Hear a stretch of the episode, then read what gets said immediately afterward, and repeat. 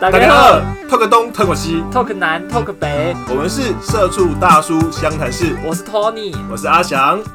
好，大家好，我是 Tony。大家好，我是 Emma。呃，我们又回来了。今天呢，我们其实要跟大家算是 Emma 这个出国回台一个有趣的状况的最后一个事件，来到最后一集。对，来到最后一集，不是 Emma 最后一集，台湾再待一段时间。对。那回台湾的隔离，还有你怎么从深圳那边离开台湾这，离开深圳，然后上飞机到来台湾这一连串的过程，我们可能也来听听看。嗯，我那时候会，其实我有点提前回来，因为那一阵子刚好广东有疫情，不是现在这一波，是在前面一波，因为呃。Delta 病毒就是从那边有个盐田区，就是港口区，从外地进来，然后整个广东区变成比较中高风险的地方。所以当时六月，我其实工作算是有点暂停，然后我就觉得我去到那边，然后你看我四月中去嘛，然后隔离完，五月开始工作，六月几乎都停摆。我觉得你六月是遇到 Delta 病毒哎，可是那 Delta 没有，其实没有传到我们这里，就是在广东广州地区有一些零星的个案。没有整个大爆发，然后也真正其实被传染的只有一两个区，然后因为他们的每一区管制的很可以管可以切的很疯嘛，因为那一区可能是一个社区而已，所以其实没有影响到我们生活。可是为了安全，就是他还是全部都管制住，然后嗯，教育部也发了讯息，就请我们不要有那个聚呃群聚的活动，这样，所以我们的课程也全部都暂停。那我就想说，反正我也先在那里了，那我不如就我就安排回来这样，所以我只给自己预留了一周的时间安排，是因为我手上还有些工作要做。那回来其实，嗯，因为那时候的广东有管制，是你任何要离开广东的人，无论你是呃境内的移动，比如说你要去上海或其他地方，或者是你要干嘛，你都要有四十八小时的核酸检测。你的绿码绿码上面，就这个我们前面讲过，没有听过的人去听绿码那一集哈，就是那你你一定要有四十八小时，然后你坐飞机要七十二小时，那所以这个的检查要直本，你不能去那种社区随便嗯正平常的筛检检，你就一定要去医院检，然后去医院筛检一次是二十块人民币，跟喝一杯手摇饮料的价格一样。它就是二十块，然后通常线上预约就可以去做检，你就可以做检查。然后他们一样是用刮喉咙的方式。诶，前两天有一个新闻是说，那个大陆有一个地方在做检查，然后因为他们检刮嘴巴，要你把嘴巴张开，然后发出啊的声音，然后有一个人就落尾还，就是下巴就掉了，就掉了。然后医生现场就帮他把下巴撬回来。我觉得这 是一个奇人异事，跟大家分享。所以你如果去就。检查的时候鼻子不要撑太大，小心鼻孔什么怎么样之类的。好，然后他就检查完之后，通常很快嘛，你大概四到六小时，你的手机就会出现你的检查结果，然后你就可以去医院打印你的证明，然后去医院盖章什么的。就是呃，因为我们家的正对面其实就医院，所以其实很方便处理这件事情。这样，所以我就很快的就安排好这件事情。那我回来的。土，我是从因为我住深圳嘛，我是直接从蛇口坐飞机，呃，坐船到香港。然后直接从香港机场飞，这条路线以前是互通的，就是你可以从香港直接也可以坐船回蛇口，但因为疫情的关系，它这段是不能走的。现在你只能从深圳这一端回到香港，所以我是订这一段的船票，然后直接去香港。可是以前这个船班非常的多，对，以前这个船班呢，以前这个船班大家可能就真的是高雄到旗津的那种感觉，就是到那边，然后你就是等大概三十到四十分钟，因为它一班船过去就。然后那一班船回来，然后所以是三四十分钟一定会有船，原则上一小时一定一到两班船。对，然后但现在的呃疫情关系，它一天只开两班，早上十点，下午两点，所以你就要抓你自己飞机的时间。哦，所以你刚刚跟我说买船票，我就想说，操，干那个地方那个快那个快艇什么时候要买船票？对他现在都要提前订，然后你要看好你的飞机时间，所以因为他有规定，他要在你登机前的两个小时，你就要就跟你在。柜台值机一样嘛，你要先办好值机，所以你登机前两个小时你就必须上到船上去。所以不管你是坐几点的飞机，你就只能从十点或两点的船班做选择。然后刚好我要回去的前没几天吧，因为我七月七号回来的的前几天，台湾就突然公布了说，呃，所有人不可以居家隔离，你一定要住防疫旅馆。然后如果你是从七大地区回来的，你还要住到集中检疫所。所以那时候突然一夜之间，所有的防疫旅馆就大爆满，并且大涨价。这部分真的必须说，就是蛮靠背的。就是前一阵子六月多的时候，你随便查台北，因为可能防疫的需求降低吧，然后所以那时候的呃房价都降都比较低。然后那时候其实我一我其实有一点点担心，我订不到防疫旅馆，是因为那个时候台北是有疫情嘛？那台北是有疫情的时候，是如果你有些微的症状，没有办法进到医院的话，你也是住到防疫旅馆。所以我当时六月多在看旅馆的时候，我其实是担心，因此我住不到房间。可是到六月底，台北市疫情已经整体状况比较好了，医疗医疗量能也比较 OK，所以我就已经不担心我订不到防疫旅馆。可是这个宣布一出来之后呢，我真的是。我想订的旅馆就立刻没有我要的房价，你就立刻必须升等。但我觉得也好，后来觉得就是嗯，这也不也是一个好事啊。毕竟这么多天，你稍微住好一点房间，对自己也好一点。这样，所以我后来订的是大概三千多块一个晚上的房型，然后含三餐这样。哎，干他这个坐地起价，哎，他会告诉你说他原本就有两种房型。这个坐地起价，而且它这个就是原本就是你原本在网络上系统上，你呃不是系统上，就是他们台北市的做法是一个连接进去有一个 Excel 表，你可以看到所有的饭店的房间数，虽然可能不是及时的，但是大概每天他们都会更新。可是这个政策一宣布之后，所有的数字都归零，然后告诉你请联络客服人员，你再也看不到他有多少房间数跟房间的状况，这样你你你只你只能靠赖联系这样，所以你。对，有一点也不能说坐地起价，但就是有一点马上变成资讯不透明，你就是那个被动房这样。可是因为你要定好这一切，你才可以填台湾的一个入境系统。因为台湾现在你是一降落，他就要看你，应该说你起飞前他就要看你在系统上填好，你决定你要住防疫旅馆还是什么，你都要先定好这样。那所以我那时候就，我后来是选了一个离我家最近的，我觉得这是一个好的地方，推荐给大家。就是如果你呃，住个旅馆，你没有太大的预算限制的话，你可以挑选离家里比较近的，就家里要送一些什么无微不微的东西的时候比较方便，会有人去探望你，对对对对的时候比较方便这样。然后所以我就，嗯，我就那因为我原本就看好离我家最近的那一间嘛，然后虽然它变得比较贵，但涨了一千块吧，我还是订了原本的这一间这样，然后。嗯，就是在回来之前有一些线上的系统，大陆那边有一个是海关报海关的要先做，然后跟台湾登机这边你要先四十八小时前你要先做好入境的登记，这样，那当天你就是要拿着你的呃核酸检验啊什么的，他就是一关一关的会一直检查，在你确认的时候，他就会先检查你的核酸，然后检查你在台湾是不是都做好了。呃，这个登记的申请，然后你的入住的证明，他都要先都确定好，才能让你做登记。这样，所以我当时在蛇口港就遇到一个很急的大姐，就是她跟我买了同一班的飞机，她要跟我坐同一班船，可她没有预定防疫旅馆，所以机场不让她确认，就是港口不让她确认，然后她就很匆忙的打电话回。嗯，台湾请别人帮他订，所以如果这个时间你有要回台湾，你一定要这件事情一定要先做好防疫旅馆呐，不管是你要订防疫旅馆或者是集中检疫所，你一定要先帮自己处理好这件事情，你才可以回来这样。然后回来，因为嗯提前两个多小时嘛，所以其实对我来说时间有一点点宽裕。可是香港机场什么都没开，我刚才也说我在想说，对啊，当疫情的时候，香港机场里面的。Duty free，或者是它有一些什么什么休息的地方，你就根本就只能席地而坐嘛。什么都没开，就是我当时还，但我觉得好一点是我当时有在微信群询问台商们嘛，他们是说什么都没开，但至少去的时候有两间餐厅有开，两间贵到靠北的餐厅。又又翠华，翠华倒了，翠华已经倒了很久，那边已经换成什么莆田还是什么之类，我忘了，反正就两间，一间港式，一间泰式，然后都贵到一个靠北。然后其他什么都没开，不管你是卖吃的卖喝的，连药妆店通都没有开，迪士尼商店通都没有开，非常的无聊。所以我就在香港迪，我就在迪士尼，我就在香港机场里头晃啊晃啊晃啊晃啊晃啊晃。大家都觉得，嗯，很多人是说在香港机场不要随便乱晃啦，因为其实很多疫情是从香港机场爆开的。但我真的太无聊了。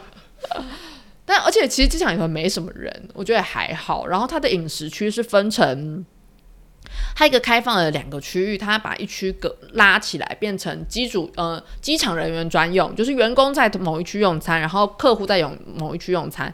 然后呃，其实用餐人并不多，所以我的座位离其他人其实都距离蛮遥远的，这样。然后我就是还是坐下来稍微吃了一点东西，这样，因为我反而不敢在机上用餐、喝水什么的，所以我还是吃了一点东西，然后才到才去准备。登机这样，那没想到回台湾的人其实还是蛮多的啦，因为香港机场转机的人还是多，所以大家可能还是觉得说那里的疫情状况还是比较危险这样。可是飞机上依旧是没有坐满，大家可能还是比较松散的坐这样。然后它的餐点现在都是一包一包的，啊就是东西都包好给你，你要不要吃就是你你你自己决定。所以可以带走哦，带走可以带，它就全部都是面包。它不再像，因为可能是因为我做长荣，它不像国泰以前是给那个 Costco 鸡肉卷，它真的是 Costco 的。它以前是给鸡肉卷是热食嘛，可它现在就是给你三个面包，然后都单独包装，然后一袋水，然后一个小小布袋给你，这样就。毕竟也是一个半小时左右的飞机就到了。对啊，对，所以你其实途中没有，你也没什么太多机会吃东西或什么之类的，然后其他过程就跟。飞机就正常的起飞一样嘛，那只是机上你可以明显看到大家比较嗯小心，就是大家都比较很像我一上飞机就因为我不想在机上喝水，然后又飞机又很干，所以还没起飞前我喉咙就超痒，就好想咳嗽，但又不敢咳，我怕前面的人就是吓死。你就在人生就很挣扎，我现在到底是要喝水还是要咳嗽？我跟在飞机上的好痛苦，因为一直忍着我的喉咙痒这样，然后最后就是好。平安抵达台湾之后，就开始一连串的检查，这样。然后其实，嗯，我自己回来前，我其实也在 YouTube 上搜寻过蛮多从国外回来的人都称在台湾做多好多好多好多好。可是我觉得其实真的没这么好。怎么说？怎么说？就是嗯。我我必须说，这可能是中国，他人比较多，然后他的管制手段比较硬，所以他所有的东西很照着很规矩的走，就是没有什么跟你讲道理，没有跟你讲什么，你就是过来坐好。就是，他就把你当成小学生，你所有地上你就是照着这条线走，你就是排阵，你就是干嘛。然后他人很多，他每一个关卡都可以卡很多人。可是台湾下飞机之后，你就是往前走嘛，然后大家会很亲切啊，欢迎回国。然后在远方可能有四五个人，他说啊，请打开什么界面哦，什么什么什么的。然后。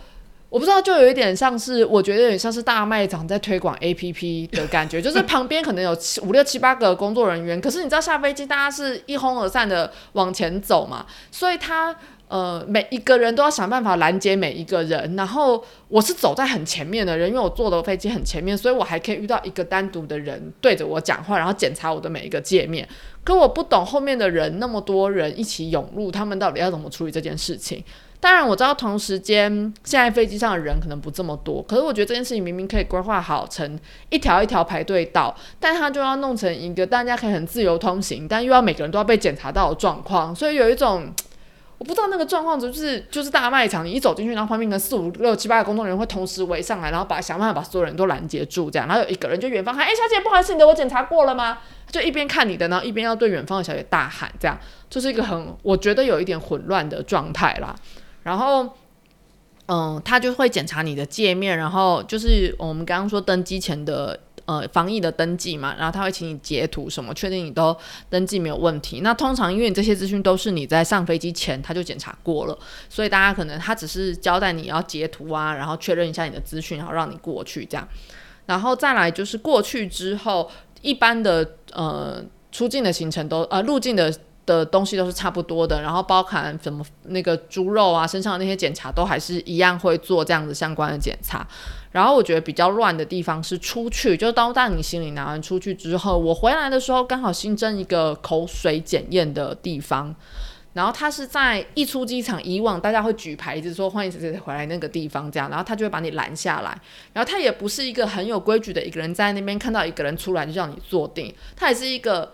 你出来，然后你因为你自己知道那个地方要做这件事情，可是你出来之后没有人会招呼你，因为他的那个人可能在忙着跟下前一个人讲话，他没有办法回头看后面有新的人来，所以就会变成我在那里东张西望了半天，我都差点要直接越过那一区了，才有人发现我说：“哎，小姐，不好意思，你先把行李放到那里去。”这样，然后你坐下来之后又要无止境的等待，因为他要先跟 A 讲完话才能跟 B 讲，可是其实这段话是可以。嗯，一起讲的。那你大陆的做法可能就会是把这一区的人聚集满之后，派一个人在前面讲。其实这很这很理所当然。可我不知道台湾是想要展现一个很亲切，每一个人单独跟你说还怎么样，就会造成我他在跟我旁边的人讲说，我其实已经听过了，可他又要过来从头跟我讲一次，从来叮咛一次这样。那像以澳门的做法，他是如果这样，你就所有人都坐好，然后我喊到你的名字，你就来前面，然后我单独对你说，我确保我对每个人都讲过。可是台湾就是有一种把两种方式混在一起，所以你在想是很混乱的。然后你离开那个座位，旁边又有保洁人员立刻来帮你消毒干嘛？然后所以那个喷椅子的人员又会挡住那个要讲的人，对他们就是现场就一阵混乱这样子。所以我就我当时在那个地方，我就觉得大家不是说指引的多好多好吗？我们就觉得这里就是一团的混乱这样。然后吐口水又是一个新的东西，所以他要讲很久这样。啊，怎么吐？就是他会把你带到一个小房间 哦，我跟你讲，这真的很难，因为在飞机上真的很渴很干，然后一路到下飞机，你就是都不想脱口罩，所以也你就没有喝水，我真的吐不出来。然后他教你的时候就教你要揉一下你的喉结，然后要用喉结这边的口水，所以不是用你双颊。可是无论是哪里，你都没有口水，因为你的嘴真的太干了，而且还叫你咳之前不要先喝水。所以你真的没有办法喝水，所以我才说不要穿，不是不是不要穿啦，就是你穿了防护衣之后你就很痛苦，因为你不知道什么时候可以脱下来。你到底要咽完才能吐呢，还是你要还是你要吐完再脱？你就不知道什么时候可以脱那件衣服这样。然后所以你就是他就会把你带到一个小像那个公共厕所的小房间里面这样，然后里头都是酒精味，因为你一出来他就喷满了酒精，所以就味味道很恶心。然后你就想要吐口水又吐不出来，他就给你类似一个验尿的壶子，然后最小的刻度是五米米，然后他就跟你说吐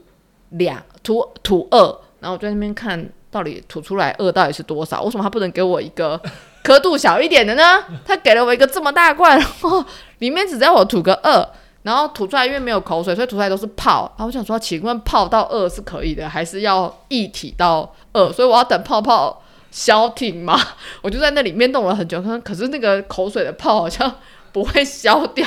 有点不知道怎么办。然后我就不管它，我就拿去就是交给他，然后他也没有管我这样。然后你要离开，就是你交给他之后，阿姨就会贴一张很大的简易的贴纸在你身上。你就跟通过检验的猪一样，你身上就有个贴纸，一个检疫，表示你检疫完成了，然后你才可以去坐计程车。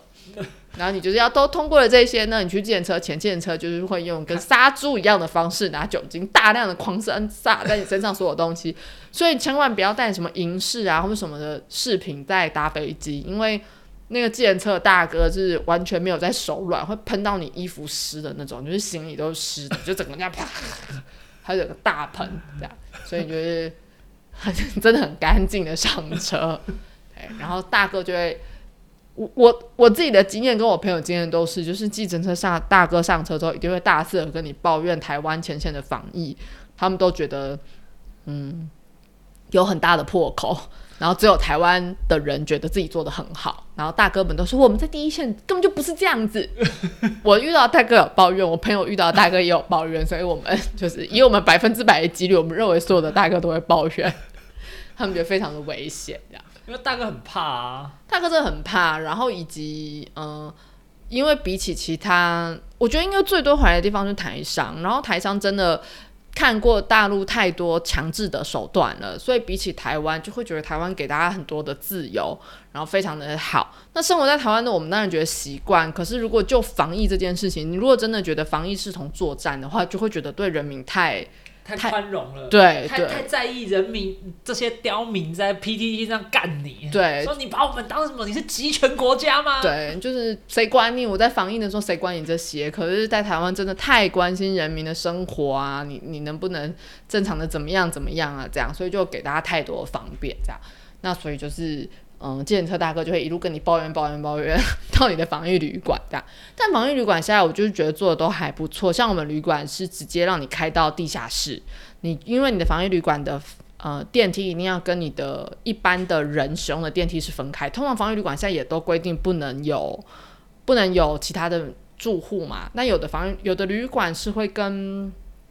什么商办大楼在一起的，现在比较多商旅是这样。那它的电梯反正一定是独立的，它就开到底下，然后下车的时候呢，它会再次用酒精把你整个人喷湿。所以切记千万不要带贵重的饰品在身上，你真的被喷的很湿这样。然后你就下车之后，现在的嗯台湾的防疫的计程车是这样，就是你从机场到每一个城市有一个固定的价钱，像台北可能是一千块，那你就是固定这个价钱，无论你坐到台北市的什么地方，那超过的部分就是政府会补助，你就是付一千块给他这样。那像我到了之后，就是他跟我做了一些简单的讲解之后，就请我坐电梯直接上楼到我的楼层，然后谁跟你解解释？呃，饭店有一个人哦员，饭店有一个人员穿着全部的防护衣，帮我把全身再次喷湿之后，他就会告诉我说，嗯、你可以直接进到电梯里面，然后坐到那个上面去，这样。然后这个过程中，他不会让我遇到任何的人，他们的电梯都是有管制的。那我的饭店的规矩是，呃，因为防疫的关系，他不帮我们拉行李。那像澳门反过来是，他会有一个人帮你拉行李嘛？那呃，台湾这边是他不帮你拉，然后你到了楼层，你的房门都是开着，因为他前一个人打扫过，然后通风，然后到你入住，他就是把房门都开着。那你到了关上门之后，他再用 line 或者是电话跟你做呃入房呃住房的一些宣导，然后跟通知这样。所以就是我们呃就进到房间之后才开始办理一些手续，比如说拍一些你的证件啊或什么。那像我们当时在澳门的话，它是一天两次，他来帮你量体温。那台湾这边是直接送我一支温度计，叫我每天早晚量，然后要回报给他们。那他会帮我们做登记，这样。那呃，他就会提醒你说，因为很多人会忘记，他就说建议你跟着早晚餐一起做这样子的安排，你就是固定要量体温。或者是量腋温的那种一支温度计，他对对对对对，他就告诉你那一根你可以擦嘴巴、擦腋下跟擦屁股，你自己选这样。然后之后你带走。对，说像是新生儿，他会送你一支，你会多买一支那个体温计，对对对对就算在那个房间的钱里面。对对对，但好像不见得每一个房间都会送，每一个房间的安排不太一样。那台湾的防疫旅馆，就是我目前看到的啦，几乎都是可以接送外送，就只进不出。然后订外送可以送，不像大陆这么严格。嗯、大陆有些地方是不可以点外食，就是你只能点超商的东西，你不能够点美团那种热食。可台湾几乎都可以，而且通常不会限送上餐的时间，因为有些地方是只配合你的早中晚三餐时间送。那台湾几乎都是你送来，他就会帮你直接送上来。所以你他妈的两点叫宵夜，然后下面楼下的门房的那个柜台的人员还要帮你送上来。哦，没有没有，我的是从我的时间是有限制到往八点还十点，就是他没有二十四小时，可是在白天正常时间他是都会帮你送的。可是我觉得讲到用餐这件事情，我就会觉得在台湾隔离最痛苦的就是用餐，因为在澳门就是你可以。睡醒想什么时候吃什么时候吃嘛，可是台湾的餐你为了要热热吃好吃，你就真的必须起床。所以在台湾我就是早上七点要起来吃早餐，早餐才会是热的，因为真的很想吃热的三明治或热的汉堡。可是如果你错过了这一餐，你的餐点就会变冷的，就很不好吃。然后说中午的便当给你个鱼，如果你晚上才吃，它就会很臭，所以它就会三餐就会变得吃的很固定。然后，呃，像是我因为我没有住到特别假日，可是像我知道，比如说像是什么端午节或什么的，好像旅馆的时候都会准备特别的餐点，让你有一些过节的气氛。然后他这些餐点都会在晚上的时间统一帮你。就你就自己把垃圾打包好丢出去，然后一天会帮你收一次垃圾，这样。这是住月子中心的感觉啊。住月子中心就是这样啊，你住月子中心就是三餐的时候，外面那个阿姨就会扣扣扣，来妈妈来送喽，然后来来来吃宵吃早茶哦，这个是蜜乳茶，然后吃中午吃下午点喽，啊，吃宵夜这个鱼汤哦很好，呃，就是吃月子中心就这样啊。对，我觉得台湾的好，真的就是比如说像是水果，它就是每一天都会有水果嘛，然后会有一些变化，是香蕉啊、水果盘啊，就不像澳门，就是每天给你两颗苹果打发你，它就是每天都会有一些变化这样。然后在台湾，就是你就会忍不住叫一些手摇饮料啊、咸酥鸡呀、有的没的啊，来来搭配你的食物这样。然后像台湾我这边的话，它是给我一箱那种纸箱的水，就是你去参加庙会，人家会放在门口那种纸箱，他就直接给你一桶这样，然后你就你就自己喝。所以我的每天人生乐趣就是去敲那个纸箱，看我喝了还剩多少水，靠靠靠靠靠靠，就是是一种无聊的仪式这样。然后我的房间是有浴缸的嘛，所以就会泡澡啊，干嘛这样。然后它的嗯。你房间你就是自己打扫，可是我这次就是呃有发现一件事情，就是因为我第二次这次隔离房间住的是木地板，然后女生非常会掉头发，那我之前在澳门隔离十四天的时候，我都没有觉得我的房间很脏乱。可是这次我住三天，我就开始有点受不了，因为地上都是头发。然后就会呃，饭店可以借你扫具，你就可以自己在房间打扫啊，然后做整理啊，你就花比较多时间在清扫这样。可是我的房间因为在四楼，我的窗户是可以微微打开的，所以白天可以晒晒太阳啊什么，就整体比较舒服这样。那家属探视这件事情呢？家属因为就不能上楼探视嘛，然后我的房间刚好是面对那个大门口的部分，所以他们如果有送餐来，就会在底下跟我挥挥手，然后就是会弄得跟探监一样，这样我就会缩在窗台边，然后跟他们挥手，这样，然后他们有时候就觉得这画面很荒谬，就把我拍下来。然后我朋友带着小孩来，小孩问说：“为什么那个阿姨要被关在上面？” 因为他不乖，真的。然后或者是纷纷有家长私讯我说，可以把他的小孩送来跟我关在一起吗？或者是有家长私讯我说，我可以来跟你关在一起，把我的小孩留在家吗？之类的。很多家长非常羡慕就隔离的生活。哎，其实我觉得，嗯，还不错耶。因为一开始我去澳门隔离的时候，大家都觉得很可怜，就是关十四天。但当你真的遇上疫情，关在家里之后，你就会发现，在隔离旅馆隔离其实很好。干，你跟小孩关在一起，他妈的，每个人都觉得说我宁可自己去关啊。第一个自己关，然后你不受打扰，你可以做自己的事情嘛，然后再冷气吹到饱。哦，对，因为你夏天在家，你那时候五六月在家，你一定也是自己每天开冷气嘛，所以你在隔离旅馆就是冷气吹到饱。而且我觉得这真的就是逼你，就是有家里有些旧冷气或什么，真的就是想办法要淘汰。真的，这是变频冷气，因为其实变频冷气真的很省电，真的一定要换。像我这几年来，因为我家原本是吹那种老的箱型冷气，然后就是换成吹变频之后，那就我以前都很舍不得开。现在大概就比平常多一些些，就就觉得热一点就可以开。对，就是原则上就是我爽就要开。对，然后再加上你不用担不用想你三餐要吃什么，我不知道大家会不会觉得这是很困扰，可能我有选择困难。没有，你这个问题是所有人的问题，因为像前一阵子台湾三级的时候，我老婆每天都要，就因为她那里是分流上班，她不是全居家，她是分流，所以。所以他就是会做好便当，就是做两一天会做两餐便当，就中餐跟晚餐给我跟我儿子吃。嗯，那所以那问题就来了，他就做到第前两个月都没有问，就因为我们大概台湾大概隔离三个月，所以前一个月到第二个月的时候，他就感觉就有点想破头，到第三个月的时候就真的不行了，怎么办？怎么办？不知道做什么了。对啊，对，所以我觉得就是在那边，呃，在防疫旅馆最好就他帮你决定好你要吃什么。然后像我的旅馆就是会有除了正常的便当之外，也会有什么吃意大利面啊，吃类似臭臭锅啊这种三妈臭臭锅这种的料理，其实蛮多变的啦。台湾的不同种的美食真的蛮多的。然后因为台湾现在隔离进来之后，就是呃在你吐口水的地方，他会给你一个那个自我筛检的试剂让你筛，对对对对。然后在你第十到十二天的时候要筛。然后，但是呢，我没筛，因为他叫我测试是，叫我筛之前先去看那影片。然后呢，我在第十天我就去看了那影片之后，我发现一边的鼻孔要搓十五秒，我觉得真的太久，我没有勇气。我就想说，那我第十一天再来筛。然后第十一天呢，李干事每天都会打来问说：“哎，吴小姐今天好吗？”然后我觉得说很好，那好，拜拜，就会挂掉。他那天特意打来说：“哎，吴小姐，你快筛做了吗？” 我就我我我做了。对不起，李干事，我说谎了，因为我真的不敢做。但呢，我我会不敢不做的原因，是因为台北市，我不确定每个是不是每个城市现在都这样，但台北市是你要解隔离前，一定要再做一次筛检。那我的防疫旅馆是叫那个筛检车，对，所以我知道，即使我不做快筛，我也会再被要求做一次，所以我才敢。躲这一次，那有的地方是他会叫那个再一次叫防疫的计程车把你送到医院去做这样。那我们我们饭店的方法是，呃，因为我们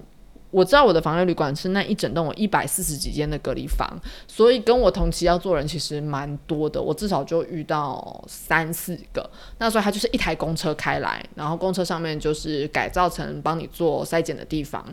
然后一个人的费用是五百块，其实跟以前五千块相比，已经真的便宜太多太多了。然后他就是，嗯，轮到你的时候，他一样会叫你下去，因为我们旅馆的规定是一个电梯只能坐一个人嘛，所以他会分流的下去，然后就帮你擦鼻子回来这样，然后会在你隔解隔离前的一到两天。要确保你是在阴性的状况下才能让你解隔离这样。没隔没，如果是阳性得送去关还继续关？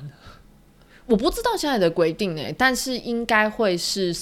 送去医院玩吧。如果你是有症状的话，然后所以就是呃，我们在做完筛检确定之后，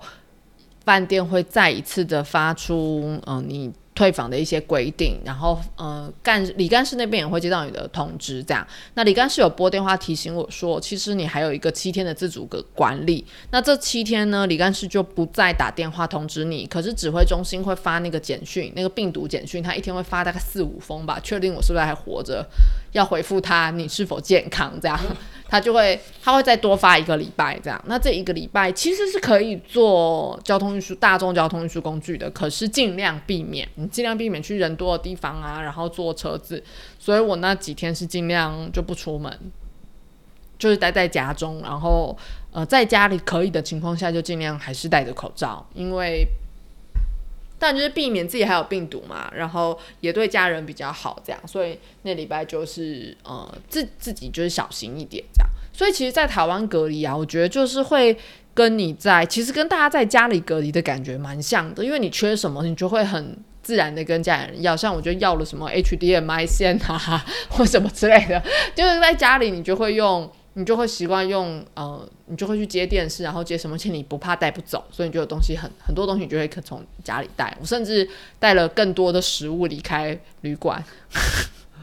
因为大家送来，你根本没机会吃，你三餐被喂得太饱，你有很多食物就会被带，就再带走这样。所以我觉得就是嗯，在台湾的隔离，其实生活过得很好，可是是心情上比较难受，因为你会很想要赶快回家。因为你就住在家里附近，然后是你熟悉的环境，可是你却回不了家，你就很想要赶快回去。好，那我觉得这也算是一个很有趣的经验呐。那我们就是一路到 A 玛，可能下一次再收到中国那边的总部的召唤他才要再出发这段时间也就是让他多陪我们大家多聊一点天。好今天的节目就到这边谢谢大家。谢谢拜拜。